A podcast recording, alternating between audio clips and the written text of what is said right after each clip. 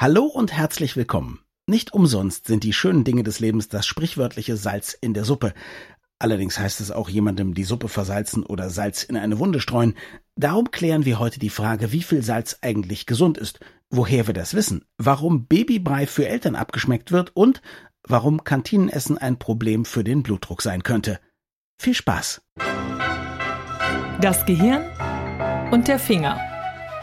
Was in unseren Köpfen und Körpern so vor sich geht. Ein Podcast mit Dr. Magnus Heyer und Daniel Finger. Wir wollen über Salz reden. Ich möchte, dass du mir sagst, dass Salz überhaupt gar kein gesundheitliches Problem ist und jede Angst und Panikmacherei vor Salz totaler Humbug, denn ich liebe. Ich habe vor langer Zeit, als ich in Schweden war und gemerkt habe, dass die überhaupt nicht begreifen, wie man sich ungesalzene Butter aufs Brot tun kann, dass die überhaupt ungesalzene Butter nur benutzen, um Kuchen zu backen und selbst da nicht immer, habe ich beschlossen, ey, die Schweden, die ich kenne, sind auch so gesund und ich kenne so viele alte Schweden, die da glücklich sich ihres Lebens freuen. Was soll der Geiz? Und seitdem bin ich ein zufriedener Salzkonsument. Gut, wenn du das von mir schon einforderst, dann bestätige ich, dass Salz wahrscheinlich für dich überhaupt kein Problem ist, dass du weiterhin mhm. Salz essen kannst, dass es sich nicht gesundheitlich auswirkt. Allerdings möchte ich darauf hinweisen, dass ich das Wort wahrscheinlich benutzt habe. Ich wäre bereit, höchstwahrscheinlich zu sagen, aber mehr Freiraum kann ich dir nicht geben. Ich finde, das ist ja schon mal schön. Also jetzt geht es mir richtig gut. Selten bekommt man in einem Podcast immer sofort auch noch das, was man möchte oder zumindest wahrscheinlich das, was man genau. möchte. Aber jetzt lass uns dann sozusagen mal über die andere Seite, die dunkle Seite der Macht sprechen. Das, was wir beide jetzt besprochen haben, widerspricht ja dem, was zumindest jahrzehntelang irgendwie Lehrmeinung war und in vielen, vielen Artikeln auch von Kolleginnen und Kollegen aus dem Journalismus verbreitet wurde, nämlich, dass Salz ein wie andere schöne Dinge wie Zucker, Fett und so weiter natürlich ein Killer ist, etwas, was wir meiden sollten. Es gibt ja dann immer so einen Hang, Gesundheit mit Askese zu verbinden. Was waren die Gedanken, was waren die Argumente dafür, dass viel Salz schlecht ist? Nee, es war einfach die Beobachtung, dass viel Salz sehr häufig zu hohem Blutdruck führt. Diese Zusammenhänge gibt es. Und die neue Erkenntnis, die aber so neu auch nicht mehr ist, ist, dass es eben nicht bei allen zu hohem Blutdruck führt. Das Risiko besteht, das Risiko besteht auch sehr ausgeprägt. Also es gibt salzempfindliche und salzunempfindliche Leute. Wir wissen nicht, warum das so ist. Das hat wahrscheinlich irgendwie mit der Darmwand zu tun. Das mag so sein. Aber es gibt Leute, denen macht Salz eben gar nichts und es gibt Leute, bei denen führt es zu hohem Blutdruck. Das Interessante ist, dass ungefähr, so sagt man, ein Drittel der Leute salzempfindlich sind und zwei Drittel sind es nicht. Das heißt, okay. wenn es also Empfehlungen gibt, wie von der Weltgesundheitsorganisation, die eben sagt, man solle nicht mehr als fünf Gramm pro Tag zu sich nehmen. Oder Empfehlung von der Deutschen Gesellschaft für Ernährung, die sagt, man solle nicht mehr als 6 Gramm, also ungefähr einen Teelöffel pro Tag zu sich nehmen, dann ist die Regel grundsätzlich richtig, aber eben nur für ein Drittel. Also jetzt habe ich viele Fragezeichen. Das erste Fragezeichen ist schon mal, du hast gesagt, es gibt die Beobachtung, dass viel Salz zu hohem Blutdruck führt. Mhm. Wie gibt es diese Beobachtung? Also man müsste doch jetzt quasi sowas machen wie zwei eineiige Zwillinge nehmen und der eine isst irgendwie 5 Gramm maximal Salz am Tag und der andere 30. Und dann müsste man gucken, hat sich da wirklich hoher Blutdruck entwickelt, oder? Weil in einer Industrienation wie wir es sind, essen ja alle viel Salz. Logischerweise, und wir haben auch alle viel, oder es gibt oft Bluthochdruckprobleme. Ob das dann jetzt eine Kausalität ist oder nur eine Korrelation, ob es da noch vermittelnde Variablen gibt und so, wie isoliert man denn diese Ursache Salz? Naja, es ist ja relativ einfach. Du nimmst jemanden mit einem hohen Blutdruck, Mhm. Und dann reduzierst du für eine gewisse Zeit das Salz und dann stellst du fest, ob es einen Effekt hat. Das ist ein bisschen wie Cholesterin, wo man sagt, irgendwie, wenn man schon Cholesterinprobleme hat, dann sollte man cholesterinarm essen. Aber man weiß nicht, ob der Konsum von Cholesterin auch zu einem hohen Cholesterinspiegel führt, oder? Doch, doch, doch, doch. Man beobachtet auch das Phänomen, dass in Kulturen, in denen Salz eben in sehr geringen Mengen konsumiert wird, mhm. dass dort eben der Blutdruck sehr häufig sehr viel geringer ist als bei uns. Mhm. Also diese Zusammenhänge gibt es. Und die Zusammenhänge kann man auch physiologisch erklären. Ich kann es nicht. Okay. Menschen können. Ja, okay. Menschen können. Das Ganze ist sowieso ein ganz erstaunlich kompliziertes und wahnsinnig fein eingestelltes System, was wir in unserem Körper haben. Wir haben also in unseren Körperzellen und auch außerhalb in der Zwischenzellflüssigkeit haben wir einen ganz, ganz präzise eingestellten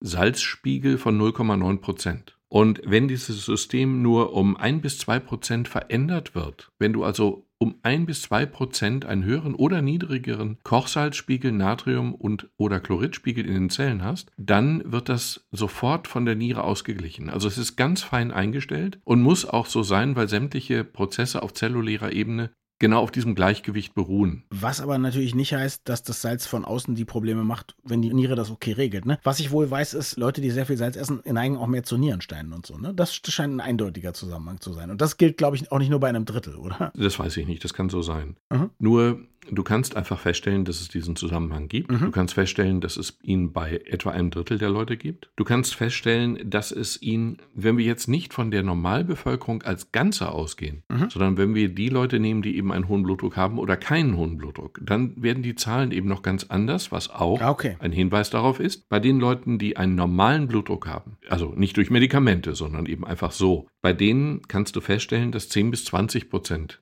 dieser Menschen salzsensitiv sind. Nur 10 bis 20 Prozent. Wenn du aber die nimmst, die einen hohen Blutdruck haben, dann kannst du feststellen, dass bei 30 bis 50 Prozent ah, okay. sind salzsensitiv. Das heißt, hoher Blutdruck ist die Standarderkrankung in meiner und in allen anderen Praxen auch eine gefährliche Erkrankung. Mhm. Sie tut nicht weh, im Gegenteil, man fühlt sich mit einem hohen Blutdruck ausgesprochen wohl. Nur ist er eben sehr belastend für Herz und Kreislauf und die Blutgefäße und es spricht schon viel dafür, ihn einzustellen. Und wenn es möglich ist, ihn durch eine einigermaßen moderate Diät einzustellen, dann ist es natürlich einer medikamentösen Behandlung durchaus vorzuziehen. Jetzt findest du natürlich, Salzarmut ist keine moderate Diät, oder? Ich meine jetzt nicht, weil, klar, ich esse gerne salzige Butter, aber wenn ich mir überlege, jemand, der da wirklich drauf achten soll, der isst keine Salami mehr, der geht nicht mehr zu McDonalds, der geht nicht mehr zu einem Döner, der kann viele Käse nicht mehr essen. Das ist doch richtig arme Sau.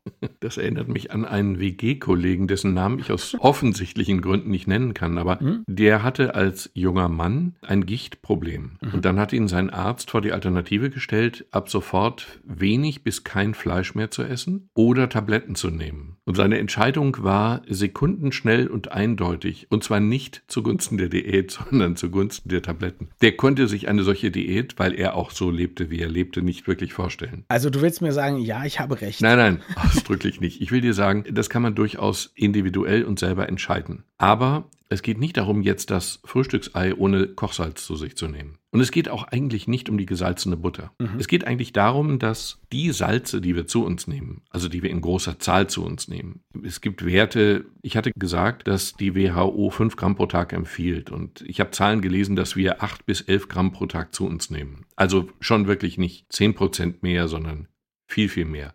Was wie gesagt mhm. für zwei Drittel der Leute kein Problem ist. Die nehmen wir aber nicht zu uns auf dem Frühstücksei und wahrscheinlich auch nicht in der Frühstücksbutter. Die nehmen wir einfach zu uns, wenn wir in die Kantine gehen oder wenn wir viele Fertiggerichte kaufen oder wenn wir Pizza essen oder Hamburger oder Chips oder Brot oder so. Da geht es nicht darum, keine Hamburger mehr zu essen und kein Brot mehr zu essen. Es geht darum, das einfach zu reduzieren.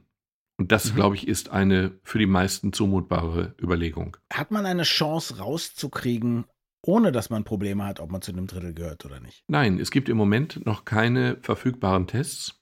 Da wird dran mhm. gearbeitet. Mhm. Aber so ganz verstehe ich das Bedauern in den Artikeln, die ich darüber gelesen habe. Nicht, dass es die Tests nicht gibt, denn wenn es so ist, dass 30 bis 50 Prozent der Bluthochdruckpatienten salzsensitiv sind, dann ist ja nun nichts naheliegender, als irgendwie eine besondere Situation zu nutzen, wo ich nicht regelmäßig in eine Kantine gehe, wie an meinem Arbeitsplatz oder so, und es einfach mal auszuprobieren. Ich meine, das ist ja nun wirklich eine zumutbare Belastung, zwei Wochen lang wirklich zu versuchen, ein bisschen selber zu kochen. Also die Ferien bieten sich an, die ja jetzt vor der Haustür stehen, und einfach diese versteckten Salze zu meiden. Ganz einfach mal bewusst auch auf die Packungen zu gucken. Das steht ja mittlerweile auf Packungen von Fertiggerichten drauf, wie viel Salz drin ist. Und dann einfach mal ausprobieren, ob sich das auf den Blutdruck auswirkt. Und wenn es das tun sollte, dann spricht eben viel dafür, dass ich ein salzsensitiver Mensch bin und dass eine halbwegs seriöse, salzärmere Diät durchaus Sinn macht. Und den Erfolg kann ich ja täglich messen mit dem Blutdruckmessgerät in der Hand. Jetzt hast du vorhin erzählt von Völkern, die ganz wenig Salz essen und einen ganz niedrigen Blutdruck haben. Mhm. Ist ein niedriger Blutdruck nicht auch problematisch? Kann einem nicht der Kreislauf wegsacken zum Beispiel? Ist man da nicht irgendwie eher träge und unmotiviert? Bei dir und bei mir wäre das so. Na gut, meiner ist ein wenig zu hoch. Aha. Wenn ich meinen jetzt richtig scharf, richtig scharf einstellen würde, also niedrig scharf mhm. einstellen würde, dann hätte ich ein Riesenproblem. Dann würde ich schläfrig und dann komme ich nicht mehr zurecht. Mhm. Das stimmt. Aber wenn du von Geburt an sozusagen einen niedrigen Blutdruck hast, dann kommst du mit Werten aus, die uns wirklich in die horizontale Rolle zwingen würden. Mhm. Es ist eine Frage der Gewohnheit. Und das ist natürlich auch ein bisschen das Problem in unserer Gesellschaft. Wir fangen ja mit dem Salz sehr, sehr früh an. Mhm. Nicht erst als Erwachsene, sondern eben sehr früh. Deine Jungs essen ja mit, wenn du kochst. Das stimmt. Ich weiß nicht, ob Salz da das Schlimmste ist. Ich weiß, dass ich einmal im Wartebereich in einem Krankenhaus eine junge Mutter gesehen habe, die wahrscheinlich für eine der ersten Babyuntersuchungen dort war, die einem alten Mann, der sich mit ihr unterhielt, weil er das Baby so niedlich fand, ganz stolz erzählt hat, dass sie dem Baby schon, das war wohlgemerkt ein Kind, was entweder noch gestillt wurde oder Flasche gekriegt hat, schon ab und zu mal ein bisschen Nutella auf dem kleinen Finger gegeben hat. Und dass der das schon richtig mag. Ich erinnere mich an eine Diskussion im Studium. Mhm. Ich möchte nicht sagen, wie lange mein Studium her ist, aber ein paar Wochen sind es schon. Und damals wurde, wenn ich mich richtig erinnere. Gab es damals schon Neurologie als Fachrichtung? Ich wollte nur fragen, oder? ja, wir hatten schon, die Chirurgie war auch schon eine spezielle Fachrichtung und wurde nicht mehr von Badern oder Hufschmieden gemacht. Okay, verstehe. Na das gut. dann schon. Ich erinnere mich an eine Diskussion, es ging damals um Beikost, also das, was man Kindern, bevor sie endgültig abgestillt werden, so stückweise dazu gibt. Also so in diesen kleinen Hipgläschen oder so. Und es gab die Diskussion, es gab Firmen, die hatten da Salz drin. Das ist, soweit ich weiß, heute nicht mehr, wird nicht mehr gemacht oder ist gar sogar nicht mehr erlaubt. Das Problem war aber damals, und es ist auch heute, wenn also jetzt Mütter oder Väter so ein Gläschen aufmachen, da probieren die natürlich, bevor sie es ihrem Baby geben. Mhm. Und das schmeckt dann so laff, das kannst du dir gar nicht vorstellen.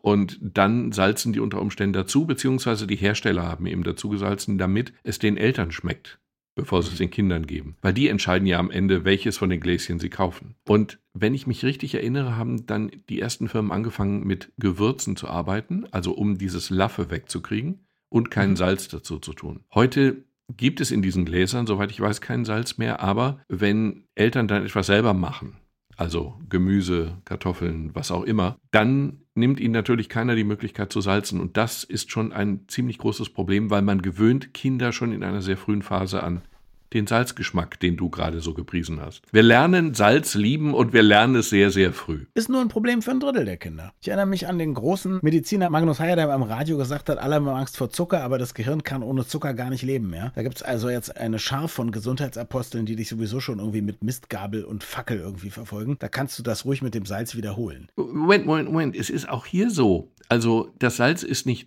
böse, sondern es ist gut und böse. Es ist lebensnotwendig und tödlich ist es auch. Es kommt immer auf die Dosierung an. Du musst dir Salz auf der zellulären Ebene vorstellen wie so ein kleiner Magnet. Und wenn du jetzt viele von diesen Magneten in der Zelle hast, aber außerhalb der Zelle weniger, dann saugen diese Magnete das Wasser in die Zelle und die Zelle bläht sich auf. Das tut ihr nicht gut. Und wenn du von diesen Salzmagneten viele außerhalb der Zelle hast, dann saugt es das Wasser aus der Zelle in den Zellzwischenraum. Und das tut der Zelle schon gar nicht gut.